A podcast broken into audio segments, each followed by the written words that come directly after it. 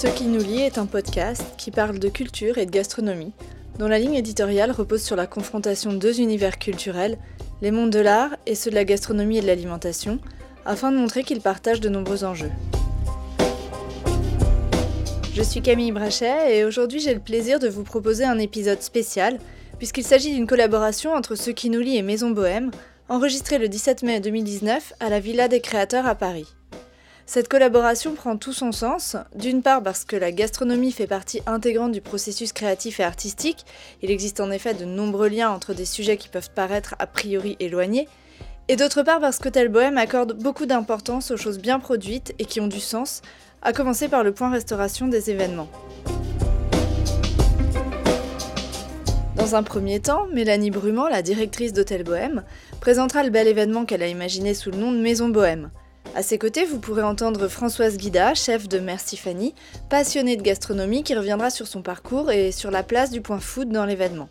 Dans un deuxième temps, il s'agit de réfléchir à la réalité du métier de créatrice afin de mieux comprendre ce métier multifacette.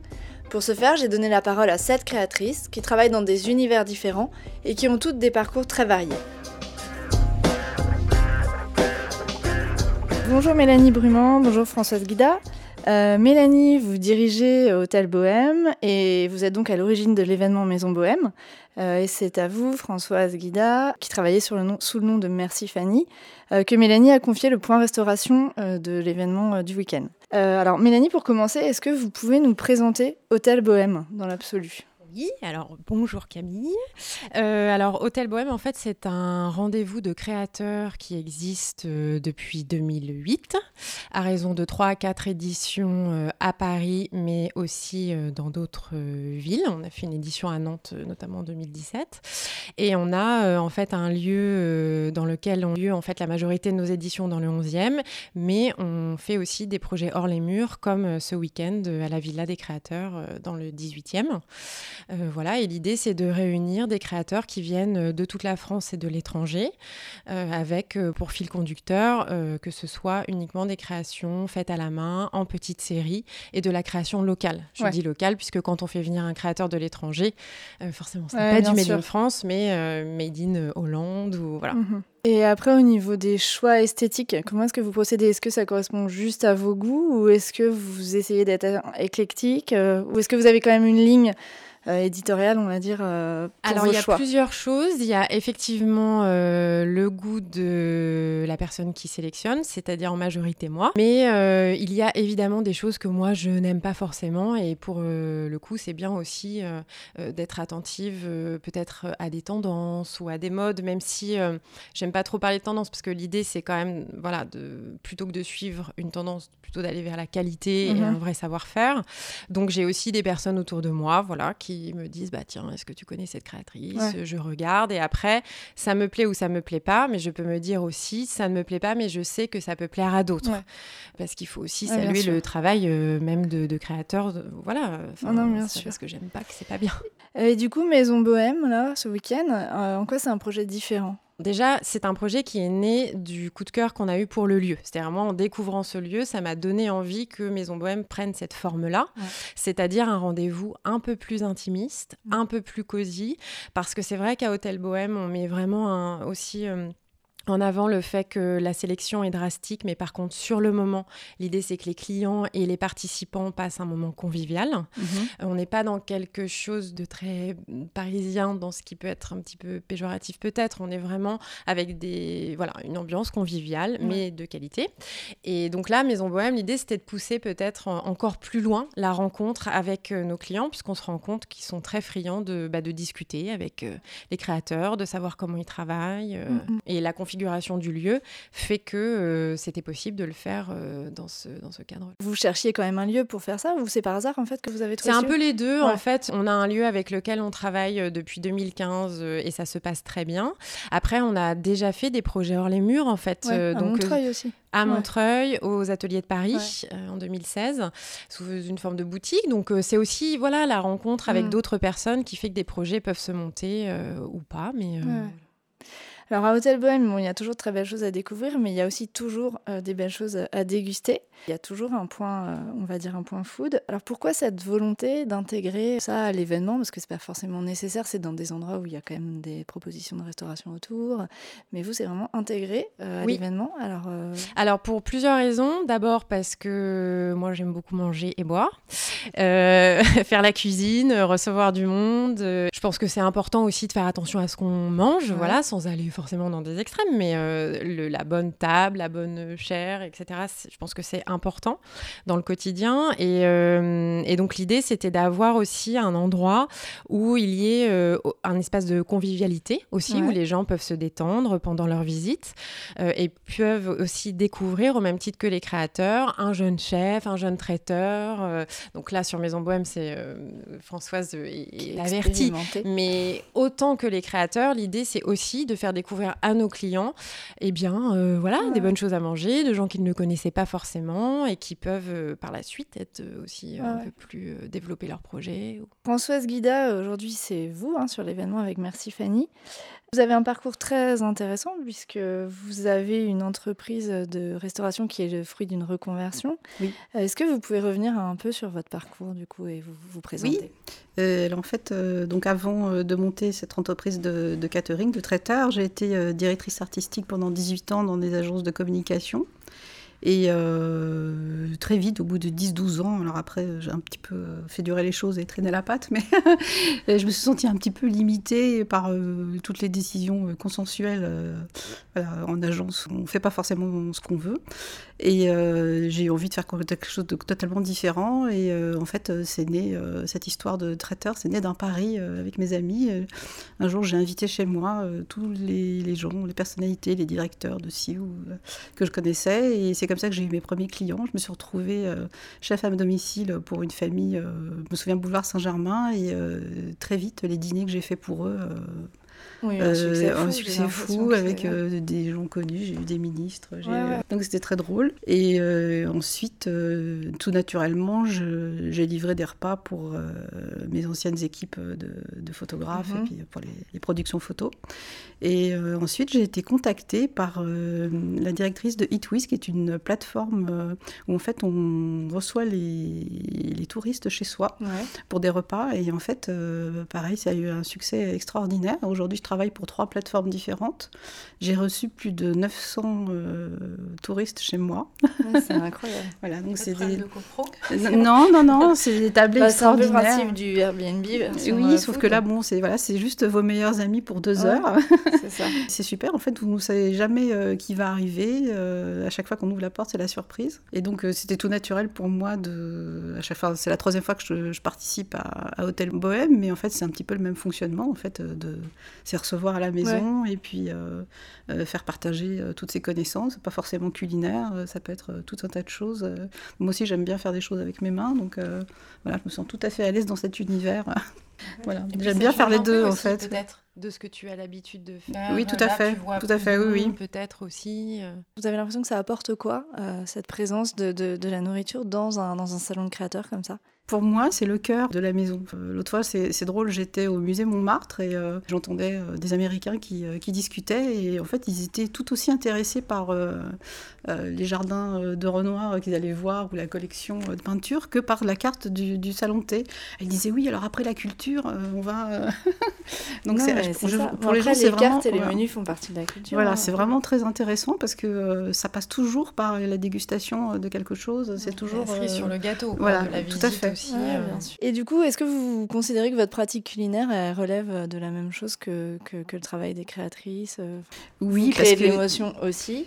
Oui, parce qu'en fait, euh, je suis toujours à l'affût du dernier plat, de la dernière mode de ceci, du dernier restaurant qui ouvre. Il faut quand même consacrer euh, plusieurs heures par semaine à regarder, euh, surtout quand on habite une capitale et faire un catering. moi, je sais par exemple les, les équipes de mode que j'ai, où ils sont très difficiles. Déjà, ce ne sont pas des clients fidèles.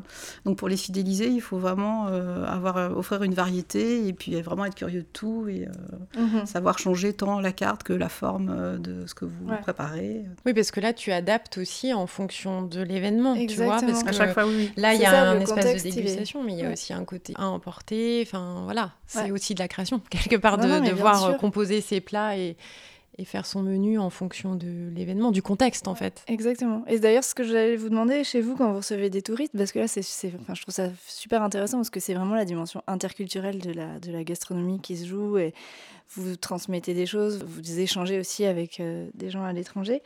Comment est-ce que vous prenez en compte ce contexte un peu interculturel? Ça m'a fait penser au, menu euh, pour le jury du Festival de Cannes là, qui a été élaboré après avoir vu les films en lien avec ce qu'ils avaient vu dans des assiettes euh, conçues par rapport au film. Enfin voilà, je trouve que ça intègre pleinement du coup l'expérience de dégustation à l'expérience culturelle qui est, euh, le festival.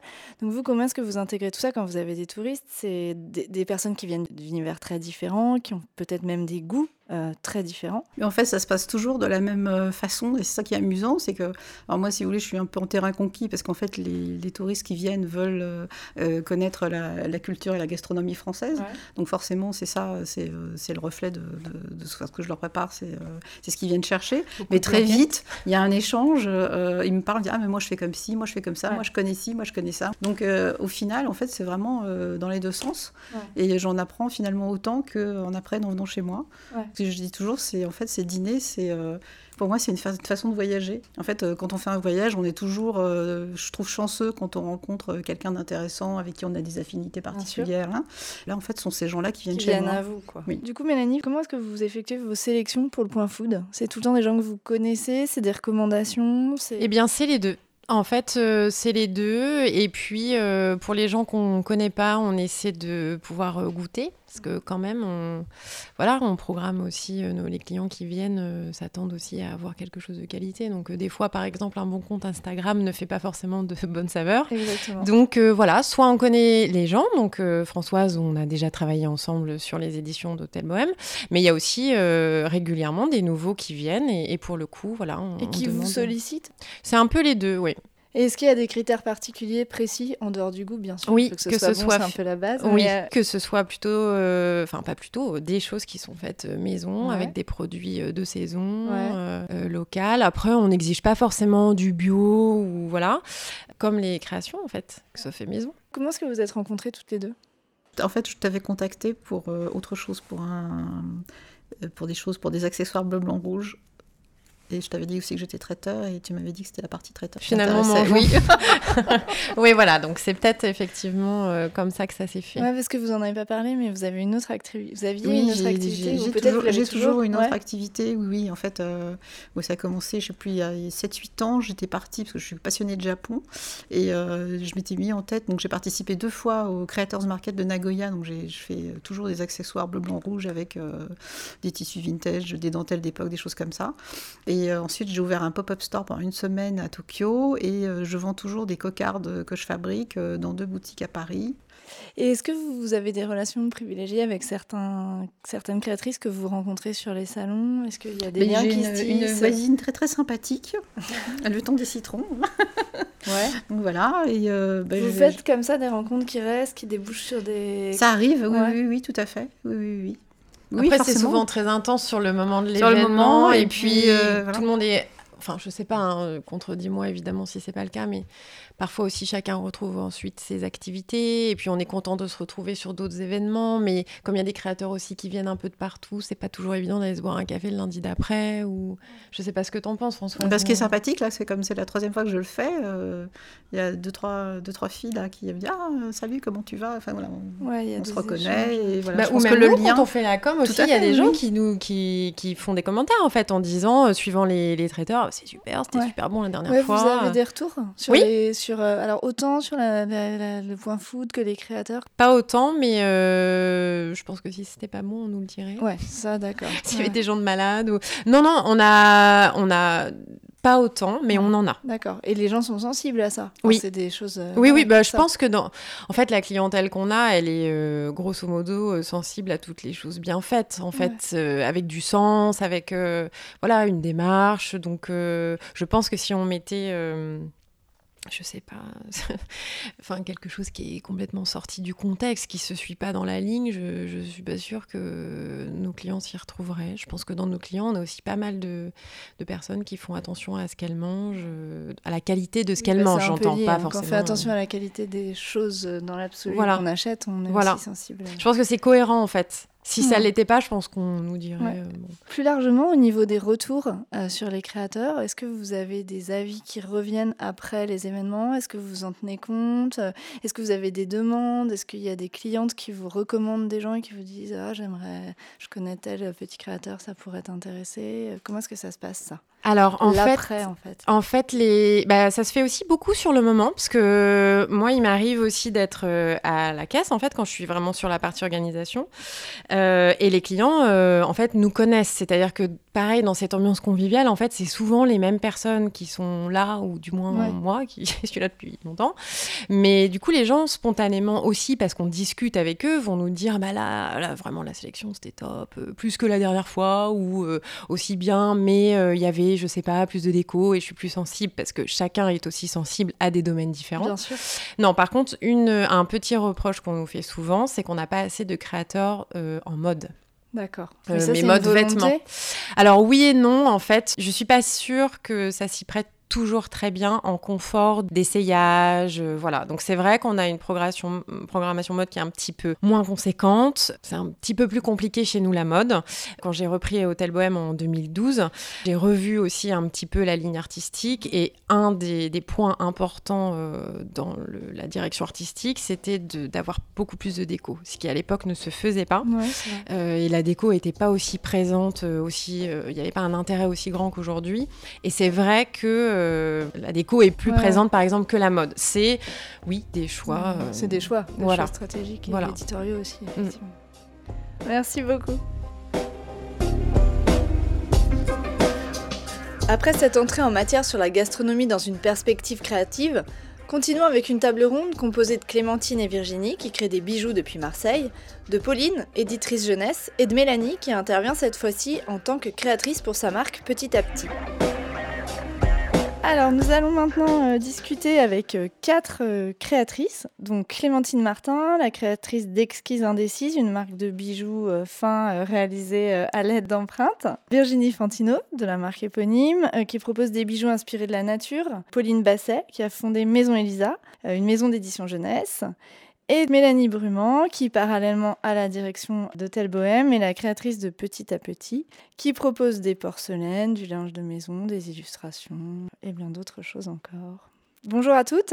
Bonjour. Vous êtes toutes les quatre euh, des créatrices professionnelles, mais vous êtes arrivées là en empruntant des parcours très différents, puisque certaines ont fait des formations précises en lien avec euh, ce qu'elles font euh, aujourd'hui, alors que d'autres sont complètement autodidactes. Qu'est-ce que ça change d'être autodidacte? Alors, je crois que c'est le cas de Clémentine, par exemple. Oui.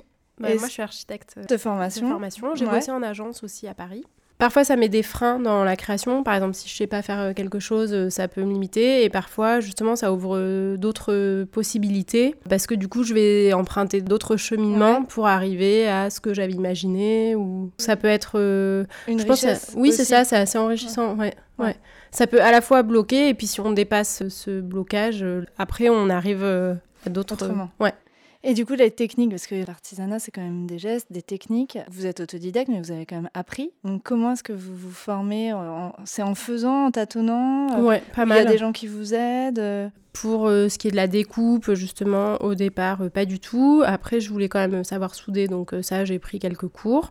Et puis, en fait, c'est en essayant, ouais, en testant, en regardant. Ouais.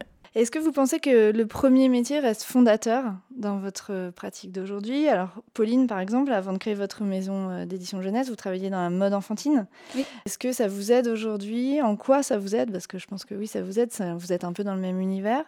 Euh, qu'est-ce que ça vous apporte Alors, euh, ça m'a apporté surtout un œil euh, par rapport à l'illustration, parce que bon, j'ai toujours été passionnée d'illustration et en tant que styliste, je regardais beaucoup ce qui se faisait en illustration dans les, dans les livres ou dans, les expos. Et donc, oui, forcément, ça, ça a un lien. Et je pense que je n'aurais jamais créé ma maison d'édition si je n'étais pas d'abord passée par ce parcours-là. C'était un cheminement qui s'est fait Cohérent et, et logique, quoi. Et Mélanie, vous vous êtes lancée comment dans la création? Parce que je, sais que vous venez de la communication, euh, plutôt culturelle, euh, mais je ne sais pas si vous aviez déjà un atelier en parallèle. Comment est-ce que bah, vous avez débuté? Moi, j'ai fait euh, des allers-retours en fait. C'est-à-dire que j'ai d'abord fait mes études dans la création. Après mes études, j'ai travaillé dans les relations presse, dans la musique et le spectacle vivant. Donc on Mhm. reste quand même dans un domaine euh, artistique, culturel. Et, mais quand je travaillais, en fait, euh, la pratique artistique me manquait. Ouais. Et l'idée, c'était que je puisse y retourner euh, en parallèle de mon travail. Finalement, en fait, j'ai monté petit à petit parce que le travail que j'avais s'est arrêté. Ouais. Et donc, j'ai monté mon projet un petit peu plus tôt que prévu. Et du coup, c'est comme ça que petit à petit est né. Mais euh, les choses techniques, comment est-ce que vous les avez Alors, les choses- Parce bah que alors- quand vous faites de l'impression sur euh, tissu pour les coussins, Oui. au hasard. Pour le, la sérigraphie, en fait, j'ai appris sur le tas. Euh, un peu comme euh, Clémentine, même si c'est pas le même euh, domaine. Mais en fait, bon, moi déjà, j'avais une pratique artistique de par mes études. Donc Ouais. quand même, ça, ça met des, des dispositions, Ouais, on va dire. sûr. Mais pour la sérigraphie, typiquement, j'ai appris sur le tas avec des gens qui m'ont Ouais, montré. ça. Et puis après, j'ai essayé qui- une première fois, une deuxième fois, parce qu'au début, je peignais mes créations textiles à la main. Et comme je fais des petits points, ça m'a demandé un certain temps. Et donc, j'ai essayé de trouver une technique à la fois artisanale, mais qui me permettait de gagner un peu de temps. Ouais, ouais, d'accord. On parle souvent de la solitude des professions comme les vôtres. En fait, on imagine un peu la potière euh, seule avec son tour à la campagne. Alors, j'en connais hein, qui travaillent comme ça, mais loin du bruit, concentré euh, dans son univers. Mais il y a aussi beaucoup d'artistes qui se réunissent à plusieurs dans des ateliers. C'est votre cas, Virginie? Oui. Qu'est-ce que ça vous apporte, le collectif, dans votre démarche artistique? Moi, je sais que pour moi, ça a toujours été euh, le fondement est hyper important. C'est le deuxième atelier que j'ai. Ouais. Et j'étais déjà dans un collectif euh, avant. C'est un échange déjà technique, justement, parce qu'on apprend des choses dans une formation, mais euh, dans un métier artisanal, on est tout le temps dans l'apprentissage. Du coup, moi, je suis tout le temps en train de tester de nouvelles euh, matières, de nouvelles euh, techniques. Et le fait d'être à plusieurs, ça ouvre plein de champs.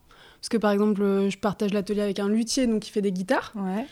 Lui, il travaille le bois, mais moi, c'est un matériau qui m'intéresse aussi. Du coup, ben, il y a plein d'outils qui, rentrent en- qui rentrent en jeu, des choses qui me font découvrir. Et euh, puis, il y a l'échange humain. Pour moi, c'est vraiment euh, primordial. Euh, et vous, euh, Clémentine, vous, vous êtes seule? Ouais. Est-ce que ça vous manque Est-ce que vous auriez aussi envie de projets collectifs Ou pas du tout, au contraire, parce qu'il y a des gens qui aiment Si, si, un peu, un peu des deux. Moi, je suis assez solitaire quand même. hein. Après, euh, j'échange pas mal, mais en fait, euh, c'est vrai que quand je travaille, j'ai vraiment besoin d'être hyper concentrée. Puis en fait, quand j'étais en agence d'archi, on était tout le temps en open space, et pour moi, c'était pas forcément tout le temps euh, évident, quoi, justement, parce qu'il y a toujours plein d'interférences, et que quand on a besoin d'être concentré, du coup, c'est vrai que là, à l'atelier, c'est pas mal. Parce Ouais. qu'à la fois, il y a des clients qui viennent, des gens qui viennent, euh, puis euh, quand j'ai besoin de bosser euh, sur des choses plus précises, et ben ça marche bien comme Ouais, ça. ouais. Vous pouvez être concentré. Ouais. Et Mélanie Vous travaillez Ah, moi, c'est vous un peu différent parce Ouais. que moi, déjà, j'oscille entre des périodes où je suis effectivement assez seule, Ouais. mais du coup, ça me va bien aussi Ouais, d'avoir parce qu'il des y a moments... cette alternance euh, Voilà, entre la et des périodes où j'ai euh, 2000 personnes dans le week-end euh, qui viennent voir Hôtel Bohème. Donc, je crois qu'en fait, j'ai besoin euh, de moments très calmes. Euh, et d'ailleurs, euh, même dans mon espace de travail, en fait, je travaille à la maison et j'ai besoin d'être dans un espace calme, en fait, parce que mes journées sont très rythmées déjà. Mhm.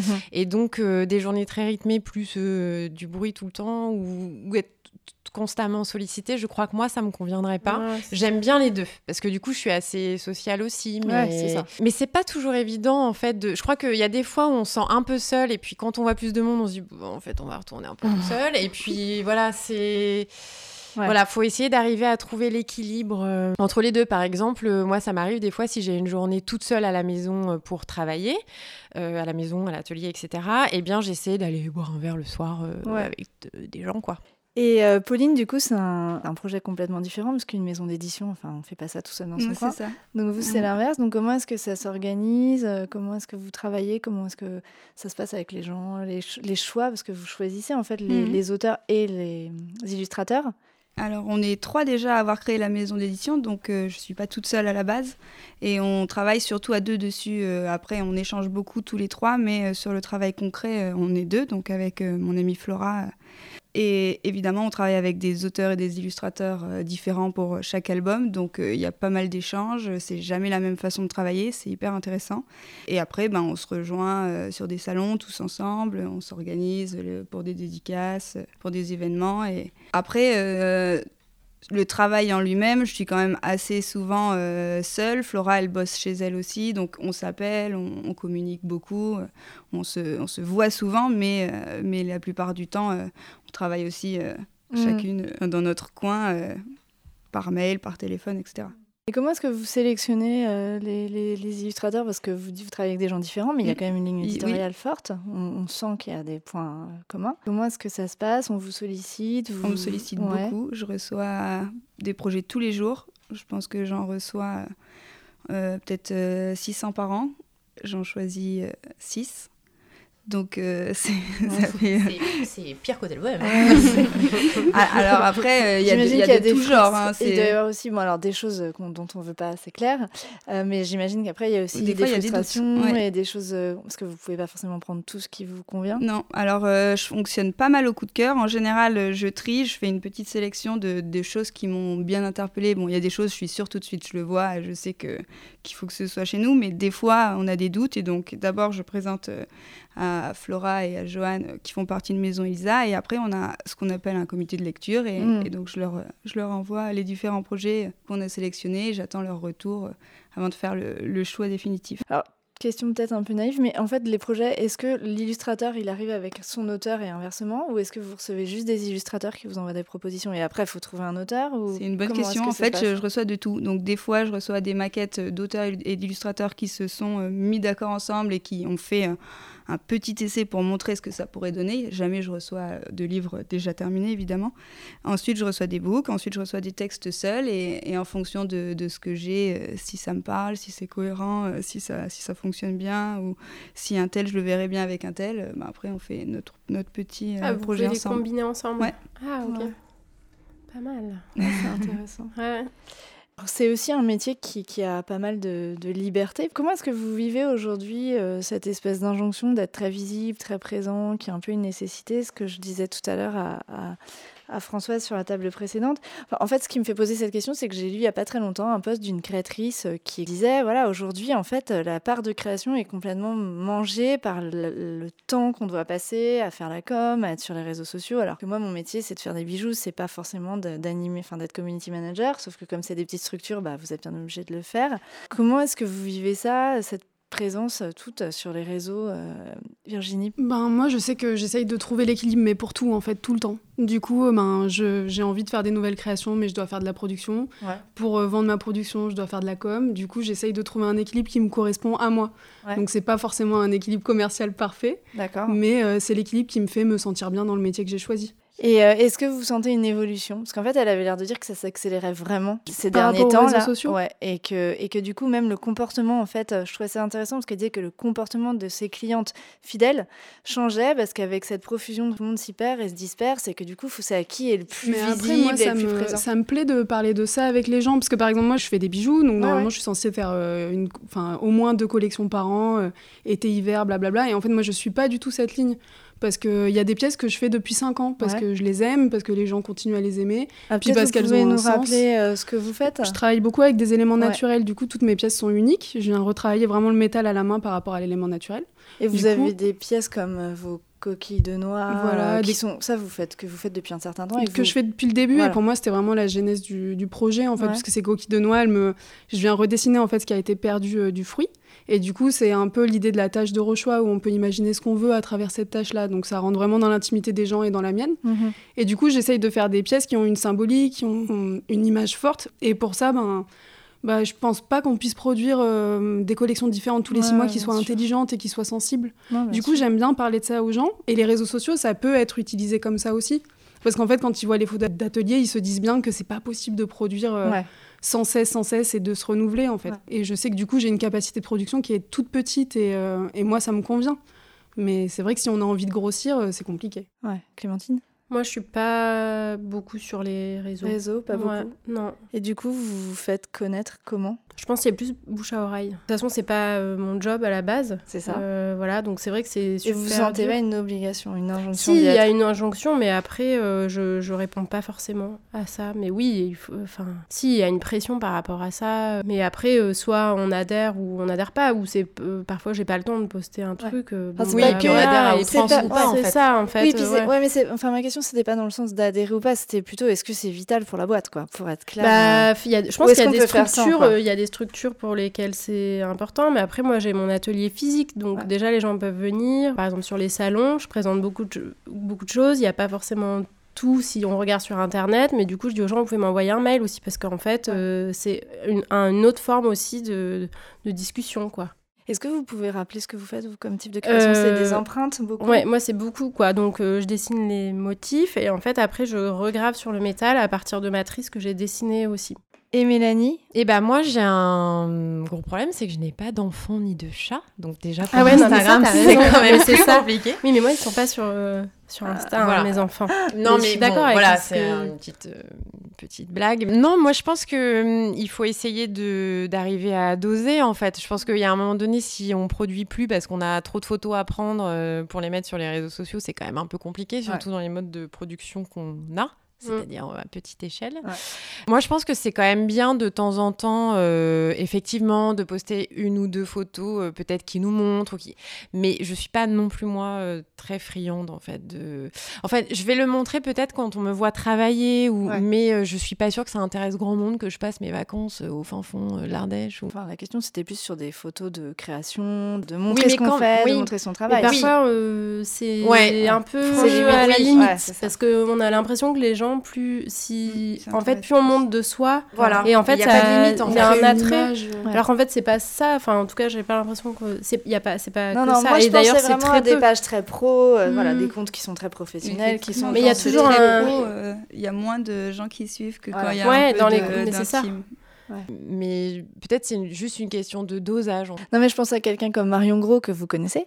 Euh, elle, je sais qu'elle a une sorte de rythme. Tous les matins, elle poste une photo de, de, ses, de ses créations et c'est une sorte de petit rituel et qui fait que du coup, moi, elle est omniprésente sur ma ligne en fait. Et je me dis, bah, c'est pas mal en fait. Oui, mais, sans doute qu'elle fait ça parce qu'elle a remarqué que c'était bénéfique et que ça lui apportait quelque chose. Mmh. En fait, à un moment donné, vous pouvez aussi vous dire, bah voilà, j'ai ma marque. Bon, bah là, je vais essayer de poster par exemple une photo tous les matins. Si on voit que ça change pas grand chose. Oui, au final, euh, c'est ça. Bon, peut-être que c'est juste notre cible qui est pas, euh, voilà, peut-être pas sensible. Moi, j'ai l'impression que ça m'aide à communiquer sur le fait que je fais moi les choses à la main dans l'atelier.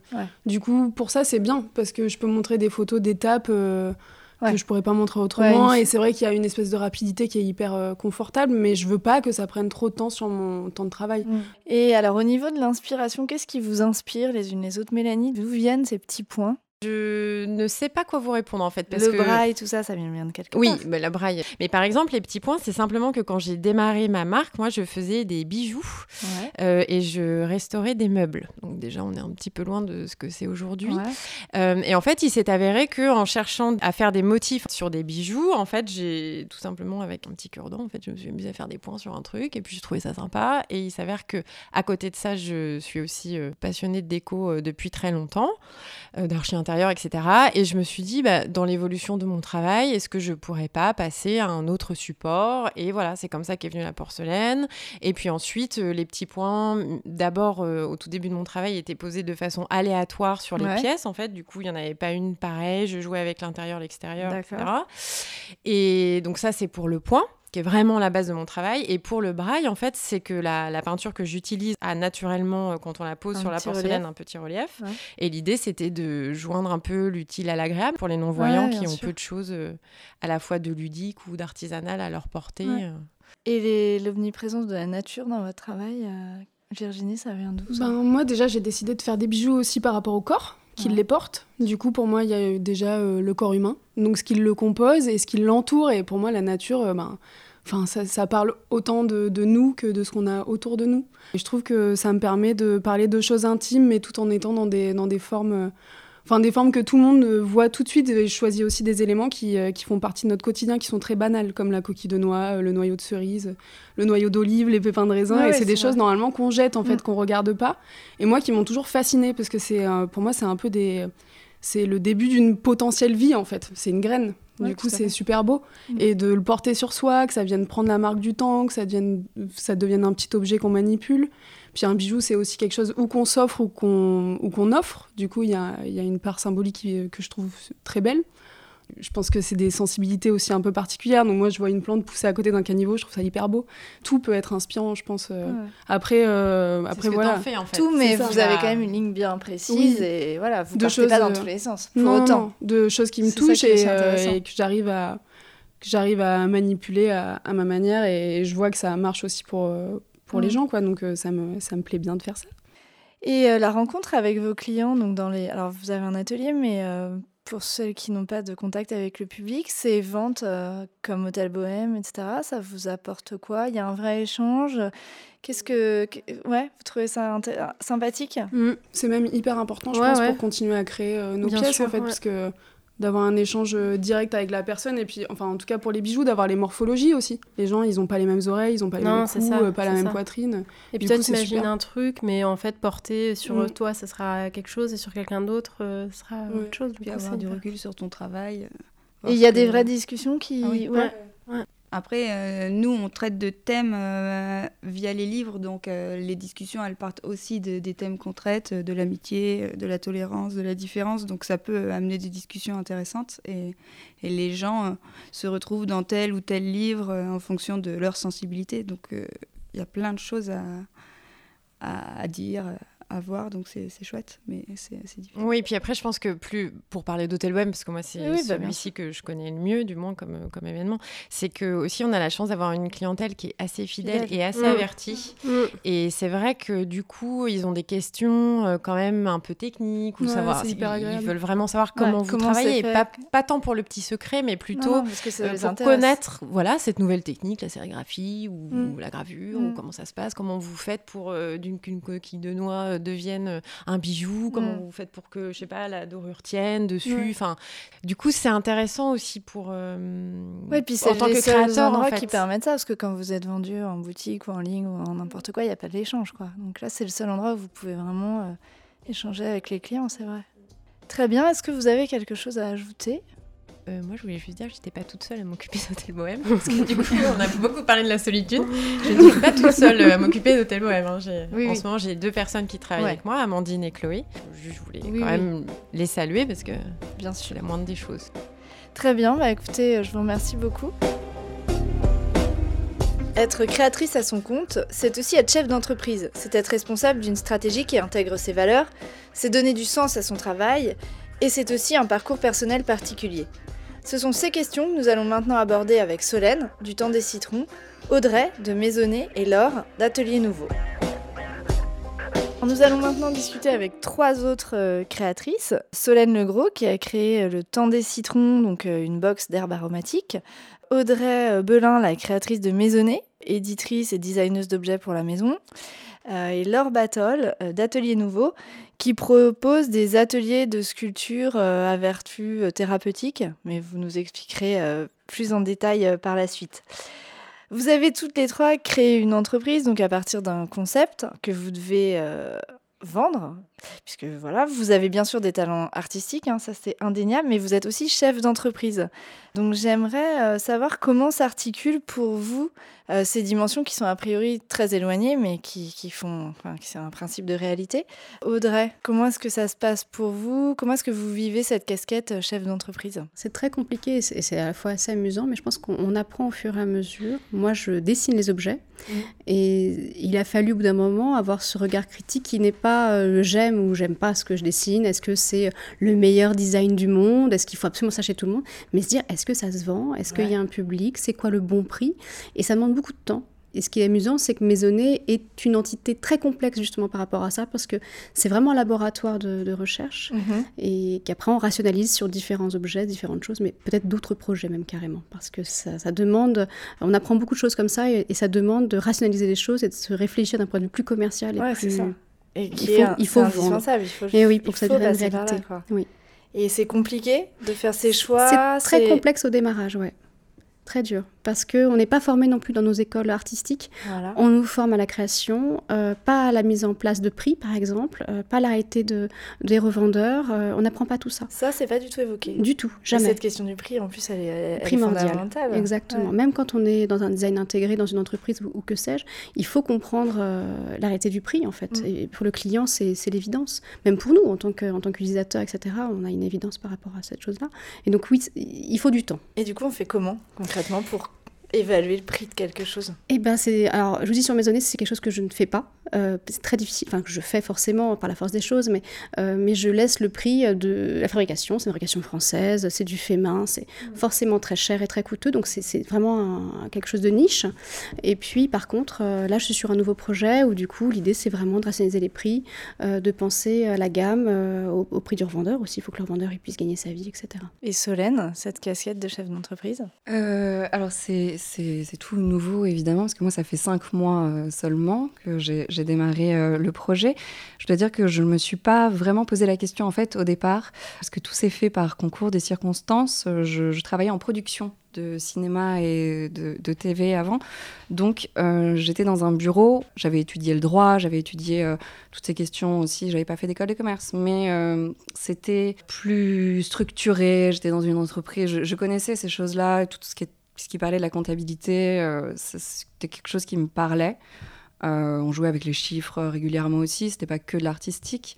Et euh, au moment où j'ai décidé de, de, créer la marque, en fait, alors oui, il y a de l'artistique dans ce que je fais, mais tout s'est fait petit à petit et, et, c'est lié. Et, On va juste peut-être rappeler ce que vous faites, pour oui. que ce soit clair. Des box, en fait Alors au départ, le temps des citrons, c'est un blog de cuisine végétarienne. Ouais que j'ai lancé en 2015. Et euh, par un concours de circonstances, euh, alors que je voulais prendre des cours de cuisine, j'ai fini dans l'école de cuisine de Thierry Marx.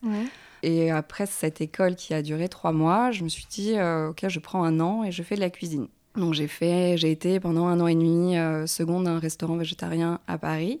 J'ai donné ma démission en, août parce que je voulais pas faire que de la cuisine et je me suis dit comment lier la cuisine avec ce que je faisais avant les tournages. Et je me suis dit, je vais créer la box des aromates, une box euh, dans laquelle on retrouve euh, plein de produits euh, biologiques, français. se dire que les aromates ne sont peut-être pas seulement des produits d'assaisonnement, qui peuvent être mhm. bien plus que cela. Et l'idée était, au-delà de, de, la box, de proposer des reportages et des documentaires sur les agriculteurs avec lesquels je travaille, sur, sur toutes ces personnes L'idée, c'est de pas seulement vendre un produit, mais de vendre l'histoire qui va avec le produit. Et de, savoir que euh, le thym que vous utilisez, qui vient de la box, eh ben, il vient de chez euh, Monsieur Paul euh, dans, en Lorraine, que le savon vient de, de, Monsieur André Calvé dans le sud de la France. Voilà. Mhm. L'idée, c'était d'avoir des histoires. Donc, pour revenir à, l'entrepreneuriat en, en, soi, J'avoue que ça se fait facilement. Tout se fait. en fait, je me pose même pas la question. Je me permets, mais du coup, je crois que de toute façon, quand on réfléchit au fait de. Euh, il faut que je vende, je pense qu'on ne sait pas en fait ce qui se vend bizarrement. Il y a des moments où on a des surprises aussi. On sort... Moi, j'ai des objets que je sors, j'aurais jamais pensé que c'était le best-seller. Et en fait, c'est le truc qui vous allez vendre le plus, qui est, le plus cher, qui est le plus compliqué, qui est tout ce qu'on veut. Et pourtant, c'est celui que vous vendez le plus. Euh, et il y a des surprises comme ça dans d'autres objets. On se dit, ah, on pourrait croire que c'est des petits prix. En fait, les petits prix, c'est pas ça qu'on vend forcément. C'est le bon objet au bon moment. Et, ça, parfois, on le sent, on, le pressent, mais on peut, pas, on peut pas être sûr. Et c'est pour ça que c'est difficile de rationaliser complètement sur des choses où qui sont très créatifs, c'est très complexe. Et puis c'est vrai qu'il y a une demande qui fait que moi j'ai commencé par les box. Et euh, dedans, je mettais des bougies et tout le monde m'a dit Ah, mais il faut absolument que tu les vendes individuellement. Donc, j'ai fait une marque de bougies à part. Et, et, après, on me dit Mais tu pourrais faire des tabliers, des trucs et tout. Et puis, je me suis dit Ça faisait tellement longtemps que j'avais envie de faire une collection textile aussi je me suis dit bon bah ok je vais lancer des prototypes. Et en fait ouais de fil en aiguille ça se construit c'est ça tout se construit petit à petit mais ça se construit avec les gens et ouais c'est intéressant c'est aussi des rencontres. C'est euh, ça. beaucoup toutes les trois enfin c'est des rencontres. Mais euh, Laure vous enfin les, les, autres en fait sont vraiment au cœur de votre activité puisque vous animez des ateliers. Est-ce que pour vous c'est important de transmettre? Alors, est-ce que c'est la transmission et, plus que apprendre à sculpter ou alors rappelez ce que vous faites. Je vais, je vais rappeler. En fait, Atelier Nouveau, c'est des ateliers d'éveil et d'expression par l'argile. Et du coup, on n'est pas forcément dans le modelage ou dans la sculpture classique. Euh, justement, moi, mon idée, enfin, c'est même pas mon idée, c'est plus euh, mes valeurs, si on croit, je crois. Chacun a une part de créativité en lui. Euh, ça, c'est la base de l'être humain. L'être humain est créatif. Par contre, soit c'est révélé, soit c'est pas révélé. Soit voilà, soit c'est sorti de soi, soit c'est pas encore sorti de soi. Et la créativité, elle est euh, diverse. On peut la trouver dans tout. On peut la trouver dans la cuisine, comme on peut la trouver euh, voilà, dans les arts plastiques, dans le jardinage, etc. On peut vraiment s'exprimer de manière créative ultra, ultra variés. Et mes ateliers sont là pour permettre aux gens de libérer leur esprit créatif en les accompagnant euh, à travers le corps, à travers le sensoriel euh, et à travers la stimulation de l'imaginaire. Je souhaite permettre à chacun de révéler sa singularité créative par rapport à qui il est. Et donc, c'est des ateliers qui sont faits en différents temps. Il y a cinq temps en général euh, pendant mes ateliers pour permettre cette expression de soi. Donc on rentre un peu par la matière et ensuite la dimension artistique prend le relais. Exactement. Euh, c'est vraiment une entrée par la matière. C'est une entrée par le corps. Ouais, le corps, ouais, bien sûr. En fait, euh, c'est ça qui est hyper intéressant dans l'argile. Enfin, moi, je suis une passionnée de d'argile, de, céramique, et, voilà. Et euh, mais c'est une matière qui m'a toujours fascinée parce qu'en fait, c'est un la terre, c'est un corps. Et du coup, il y a ce parallèle entre notre corps matière et la matière en tant que corps. Et voilà, et donc mes ateliers commencent par un petit travail sur le corps. C'est hyper important de se, de se connecter à soi et d'être bien euh, en phase avec son corps avant de se mettre en création. Et après, il y a un temps d'expression qui se fait avec de l'argile liquide, ça s'appelle de la barbotine. Et je vais, euh, par exemple, occulter la vue pour qu'on soit vraiment dans le toucher, dans le, sensoriel. Et euh, j'utilise aussi la musique, notamment pour qu'il y ait des expressions euh, qui soient faites à différentes expressions de, de, soi et le lâcher du, du corps dans la matière à différents rythmes, plus lents, plus rapides, et voir qu'est-ce que ça fait, quelles traces, quelles empreintes s'inscrivent, qu'est-ce qui sort de moi, qu'est-ce qui se crée et euh, se surprendre, se découvrir, changer son regard sur soi, sur les autres. C'est vraiment une approche euh, très originale. Euh, vous avez toute une démarche plutôt engagée dans, dans, ce que vous faites. Vous travaillez avec le, dans le respect du vivant. Audrey, vous parlez de citoyenneté industrielle. Tout à fait. Alors comment est-ce que vous réussissez à imposer cette manière de bien faire les choses dans un univers qui est quand même très concurrentiel et très compliqué. L'imposer, euh, ce serait très prétentieux. Disons qu'on apporte euh, sa pierre à l'édifice et on essaye de travailler avec euh, une cohérence par rapport à ce qu'on pense et ce qu'on ressent. Je crois que je, suis une toute petite marque. Hein. Après, oui, mon, envie et mon ambition, c'est de travailler avec des gens qui sont près de chez moi. On essaye de manger très local, c'est quelque chose qui, qui, est très en vogue et qui est nécessaire, mais je pense que fabriquer près de chez soi, c'est aussi nécessaire, de ne pas forcément faire voyager les choses de si loin comme on peut le faire dans, certaines, euh, dans certains magasins.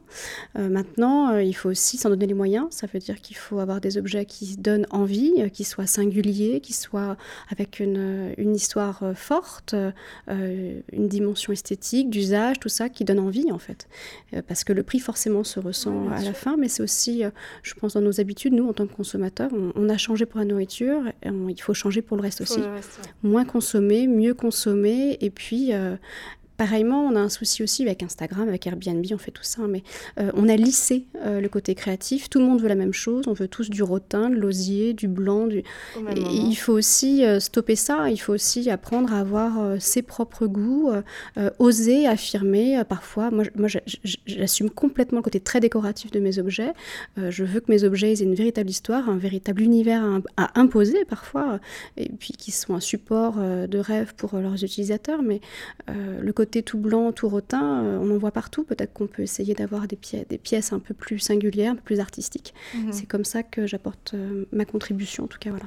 Et du coup, comment est-ce que se fait votre sélection? Parce que, alors, pas pour ce que vous, vous êtes aussi éditrice, donc il y a une partie des choses que vous, dé... je, je démarre l'édition. D'accord.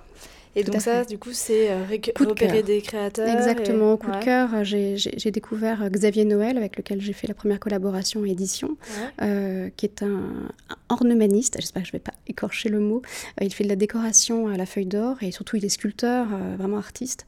il a fait de très belles prestations, ne serait-ce qu'à l'abbaye de Fontevraud. Il a été exposé aussi à Los Angeles, enfin, pas mal d'endroits. C'est un, jeune artiste vraiment en, devenir et qui, est, voilà, qui a un univers très Miyazaki, très euh, très bande dessinée, et on le ressent sur les carafes et les, vases qu'il a pu dessiner, euh, mhm. qui s'appelle Monstré, euh, voilà, qui est montré et en même temps le côté monstre. voilà, donc c'est vraiment d'avoir un service de table qui, qui, qui, vient donner de la personnalité à une table. Donc oui, ça c'est vraiment du coup de cœur, c'est de la rencontre, discuter, avoir les mêmes objectifs, les mêmes envies, les mêmes, les mêmes rêves, les mêmes, voilà, pas les mêmes univers forcément, mais des choses qui se rencontrent et qui fonctionnent bien. Donc ça a été un vrai plaisir de collaborer avec lui. Voilà. Et ça demande aussi beaucoup de temps. Oui. Et ça demande énormément d'énergie, énormément c'est autre chose. Très complexe, oui. Euh, toutes, j'ai un peu l'impression que ce que vous faites en fait aujourd'hui est énormément lié à votre histoire familiale plus ou moins d'où vous venez en fait. Solène, vous venez d'une famille euh, très intéressée par la culture euh, et en fait vous expliquez que votre conversion elle est aussi liée à des histoires personnelles, que ce blog il est un peu euh, lié à votre histoire, vous êtes parti, vous aviez envie de transmettre des recettes de cuisine. Du coup, ce lien avec votre, cette histoire familiale, comment est-ce qu'il se traduit dans, votre parcours aujourd'hui? Il faut dire que je suis végétarienne en partie à cause de mes parents. Grâce à. grâce à. non, non, parce qu'on en rigole beaucoup. C'est-à-dire que toute ma famille est du sud-ouest. Ouais, donc forcément. Donc, euh, c'était, j'ai arrêté de manger de la viande après un Noël euh, très, très chargé euh, en foie gras, en canard, en tout genre. voilà, c'était un super Noël, hein, tout était parfait. c'est vrai qu'ils adorent la cuisine aussi, tout le monde, mais on était plus une cuisine du terroir. Et puis après, ce, ce, Noël où on n'a fait que manger, je pense qu'on devait se lever une heure dans la journée pour aller prendre l'air et digérer. Et là, je me suis dit, euh, est-ce que ce serait pas possible de, de consommer autrement, hein, sans renier mes, mes, valeurs familiales ou quoi que ce soit, mais juste même leur poser la question à eux, est-ce que vous avez pensé à un moment donné que ce serait possible autrement? Et en fait, euh, ils s'étaient jamais posé la question. Finalement, tout le monde s'y est mis. Et euh, on a commencé à chercher des recettes. après, c'est le moment où, quelques années plus tard, je suis partie au Canada. Et comme j'étais loin d'eux, je me suis dit, je vais créer un petit blog euh, pour partager mes recettes, euh, mes découvertes. Euh, et ça s'est fait comme ça. Et c'est vrai que tout, tout s'est fait assez. J'ai créé le blog parce que j'étais loin de ma famille. et puis c'est vrai qu'à ce moment-là, on a appris à mon père qu'il fallait absolument qu'il réduise la viande pour des questions de santé. Donc c'était un drame terrible parce que c'était steak tous les jours ou presque, euh, donc c'était un peu compliqué. Et, euh, et, maintenant, quelques années plus tard, euh, c'est des questions qui se posent même plus. ils font, à chaque fois que je viens à la maison, c'est des grands dîners, pareil, mais tout est végétal, ils consomment complètement différemment. bon, après, ils étaient très, très axés viande, mais j'ai une culture familiale où, où on avait une maison secondaire euh, près de, Fontainebleau. Et tout, on y allait tous les week-ends et on allait chercher les poulets à la ferme toujours. le chèvre euh, c'était à la, à la ferme c'était euh, on connaissait les agriculteurs voilà. Donc il y avait quand même des certaines valeurs on n'achetait pas au supermarché on faisait attention à notre consommation de plastique déjà à l'époque donc donc il y avait ces valeurs là beaucoup de viande mais il y avait quand même des, des, des vraies valeurs humaines et qui travaille ce que vous faites aujourd'hui complètement. Et qui, complètement. Et qui, est, qui, est lié à ce que je fais aujourd'hui. Et c'est pour ça aussi que hum, j'ai commencé par, par travailler dans la fiction. J'adorais ça, c'était très drôle, mais en fait, j'ai toujours été en quête de sens. Euh, c'est pour ça qu'après, je suis passée sur les documentaires. J'ai adoré ça euh, jusqu'au moment où je suis rentrée à Paris. Et, et en fait, euh, j'avais une certaine frustration dans les documentaires parce que j'envoyais des équipes de tournage un peu partout dans le monde et moi je partais jamais donc euh, et c'était assez terrible. Donc euh, je me suis dit en fait le temps des citrons c'est ça quoi. C'est mêler euh, cette fois c'est moi qui vais partir c'est moi qui vais à la rencontre de de ces gens et, c'est quelque chose ouais c'est important. Laure, vous aussi, puisque donc vos grands-parents étaient paysans et artisans en Auvergne, vous dites que vous avez grandi dans un potager, donc euh, c'est un peu le retour à la terre, en fait, le, retour à la nature, ce que vous permet ce retour à la terre. Euh, est-ce que vous pensez que votre conversion, parce que je précise que vous venez de la publicité, hein, vous ne l'avez pas dit, mais euh, rien à voir, est-ce que vous pensez que ça vient de là?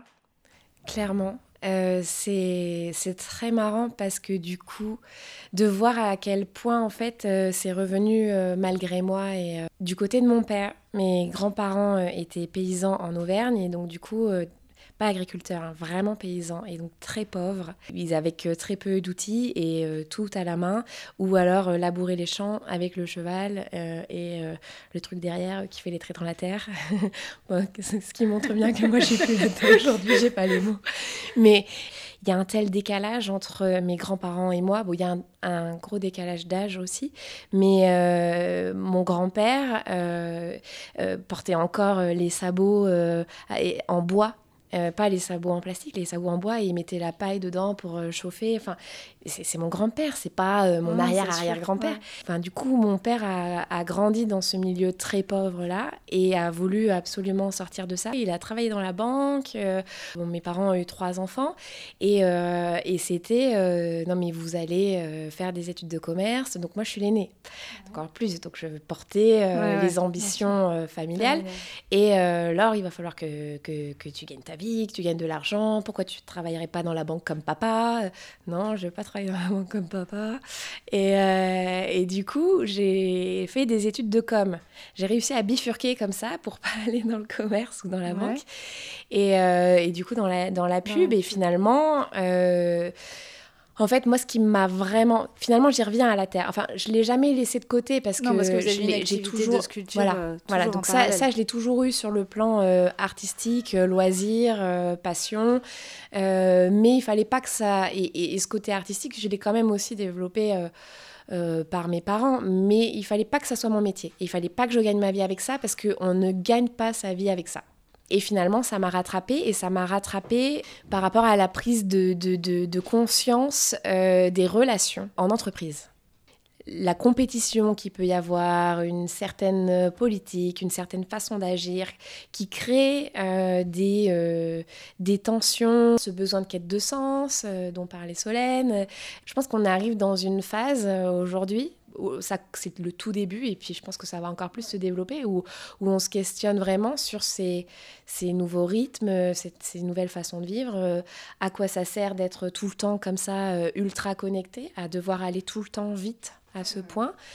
D'où ce retour et cette perspective euh, thérapeutique dans votre travail. Oui. Et du coup, l'art est un moyen détourné de médiation, de voilà, de médiation et de, de et de pouvoir euh, s'exprimer et sortir des choses de soi quand on ne peut pas les faire euh, verbalement. Très bien. Bah, écoutez, merci beaucoup à toutes les trois. Merci. Et puis bon week-end à Maison Bohème. Maison Bohème s'est donc déroulée à la Villa des Créateurs à Paris, et pour conclure, il me semblait important de donner la parole à Michel Stien, qui dirige ce lieu atypique et riche de sens, ainsi qu'à Mélanie, qui nous parlera des projets qu'elle a pour Hôtel Bohème dans les mois qui viennent. Bonjour Michel Stien, vous êtes la directrice de la Villa des Créateurs. Euh, est-ce que vous pouvez nous présenter euh, cet endroit et sa finalité? Euh, bonjour. Donc, euh, la Villa des Créateurs est un lieu qui a été conçu par Copcité. Copcité, c'est une coopérative, une SIC, une société coopérative à intérêt collectif.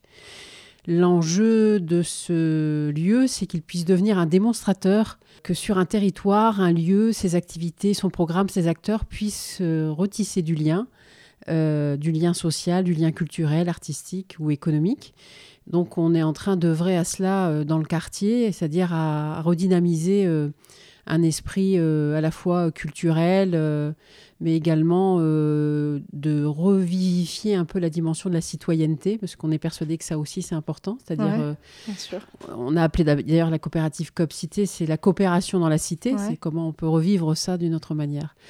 La particularité de la villa, c'est que l'enjeu, c'était de recroiser des acteurs de mondes qui différents, qui n'ont pas l'habitude de se croiser.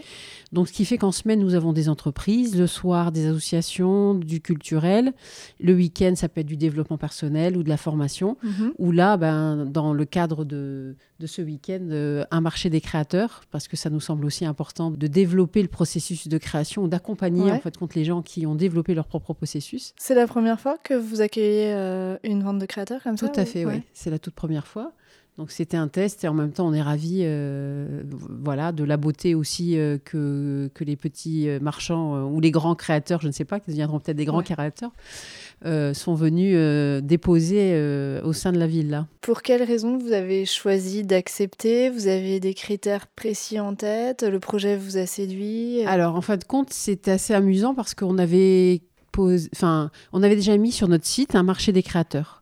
Pourquoi? Parce que dans l'idée d'origine de la coopérative, euh, on s'était appuyé un peu sur ce qui se passait dans la Grèce antique, où on disait que tout était relié, c'est-à-dire il y avait autant la politique que les marchands, les, la philosophie, tout était au même endroit et que de cette dynamique-là, on pouvait euh, éviter d'être euh, dans des silos et au contraire de redonner du sens. Mhm. Donc le marché des créateurs avait été posé sur le site internet. On avait commencé à faire des démarches en se disant que peut-être avec Etsy, on pourrait peut-être travailler avec le Etsy local. Et puis finalement, ils n'ont pas répondu. On a laissé un peu de côté. Et puis un beau jour, euh, j'ai reçu un mail d'Hôtel Bohème, que je ne connaissais pas d'ailleurs. Mhm. Et euh, on a eu un échange avec Mélanie. Et Mélanie nous, est venue nous voir à la villa. Et c'est là qu'est née l'idée que la Maison Bohème ah, euh, vienne s'installer à, à la Villa des Créateurs. Et Mélanie, comment vous aviez euh, entendu parler de cet endroit? Vous le connaissiez? Bah en fait, non, je le connaissais pas. Effectivement, moi je suis venue euh, d'abord euh, pour voir le lieu, par rapport aux photos, ce que ça donnait, etc. Mais parce que c'est aussi mon travail en fait de proposer des nouvelles choses pour nos clients. Puis le lieu était assez fidèle la, aux photos que j'avais vues et, du coup a, donné aussi, enfin moi, a nourri mon inspiration pour faire un événement un petit peu différent de ce qu'on a l'habitude de faire.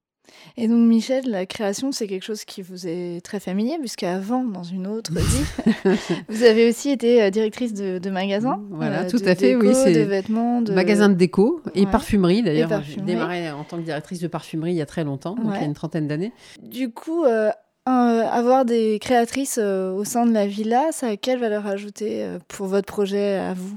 Ben, pour moi, ça, d'abord le plaisir de la beauté, de l'esthétique, de la qualité, euh, du qualitatif également, on le voit, du, du, du, fait main. De, enfin, moi, je c'était un critère important. C'était un critère important. Et puis, dans la Villa des créateurs, il y a l'esprit de développer le processus de création. Donc, comment chacun, même mm. s'il n'est pas artiste, il peut développer son propre processus de création. Et je trouve que dans la société actuelle, on voit de plus en plus euh, de personnes qui euh, travaillent la semaine et le week-end font des choses qu'ils ont envie de vendre ensuite. Il y, a, en ce moment, il y a un courant, je trouve, en termes de créativité assez fort. Assez dynamique, c'est vrai. Hein, c'est dynamique et qui vient d'ailleurs, je trouve, euh, en lien avec le développement de l'intelligence artificielle. C'est-à-dire, il compense le côté où, justement les gens sont énormément sur, sur Internet, puis de temps en temps, ils s'arrêtent et ils développent cette créativité. Et je trouve ça assez fantastique. c'est ce qu'expliquait Laure juste avant vous. Elle disait que voilà, ce retour, effectivement à la terre. Euh, c'est une nécessité quand on est pris dans cette espèce de tourbillon euh, des, technologies. Tout à fait. Et donc c'est une espèce de une manière de compenser en fait compte. Euh, je le ressens comme ça en tout cas on peut trouver euh, un équilibre en fin de compte sans refuser la technologie, mais en même temps en se disant il faut être capable de se donner du temps pour travailler à, sa dimension de création. Oui, ça rejoint un peu ce qu'on disait aussi tout à l'heure avec les réseaux sociaux, c'est que les créateurs, ils ont besoin de, voilà, de créer, aussi de faire de la communication autour de leur travail, l'idée étant de trouver le juste équilibre euh, entre les deux en fait. Qu'est-ce que vous aimeriez ajouter? Est-ce que vous avez euh, envie de, de nous parler de projets euh, en cours euh, qui sont pas trop confidentiels pour Hôtel Bohème. Est-ce qu'il y a des choses qui se profilent dont vous pouvez parler ou... Oui, alors on a deux éditions euh, cet automne-hiver à Paris, et puis peut-être une troisième dans une autre ville, mais c'est encore pour le coup un peu Tôt pour dire voilà, mais c'est des projets qui oui. continuaient à faire ça en province Oui, parce qu'on euh, on avait fait une belle édition à Nantes, euh, il y a deux ans. On accueille beaucoup de créateurs de toute la France qui sont demandeurs aussi euh, d'avoir des projets dans d'autres villes. Donc, on y réfléchit. Après, c'est vrai qu'on est une petite équipe, donc il faut arriver à tout faire et à tout faire correctement. Mais voilà un peu pour les projets à venir pour cette année. Et puis après, il faut aussi laisser la place voilà, à la rencontre, à l'inattendu euh, voilà, peut-être qu'il y en aura encore d'autres, je ne sais pas. On verra. On fait au fur et à mesure, euh, voilà, dans les moyens aussi qu'on a, humains euh, notamment. Donc voilà. Très bien. Bah écoutez, merci, à toutes les deux. Merci, pour votre accueil. Si vous voulez aider ceux qui nous lisent, abonnez-vous sur votre application de podcast, mettez plein d'étoiles et partagez partout où vous pouvez. Un financement participatif est aussi accessible sur la plateforme Tipeee. Pour participer, il vous suffit de vous connecter sur www.tipeee.com et de rechercher le podcast. Un grand merci à tous les contributeurs. Vous trouverez aussi le lien direct sur le site de Ceux qui nous lit, bouton Tip. Enfin, pour ne rien manquer de l'actualité de Ceux qui nous lit, suivez les comptes de Ceux qui nous lit sur Instagram, Twitter et Facebook.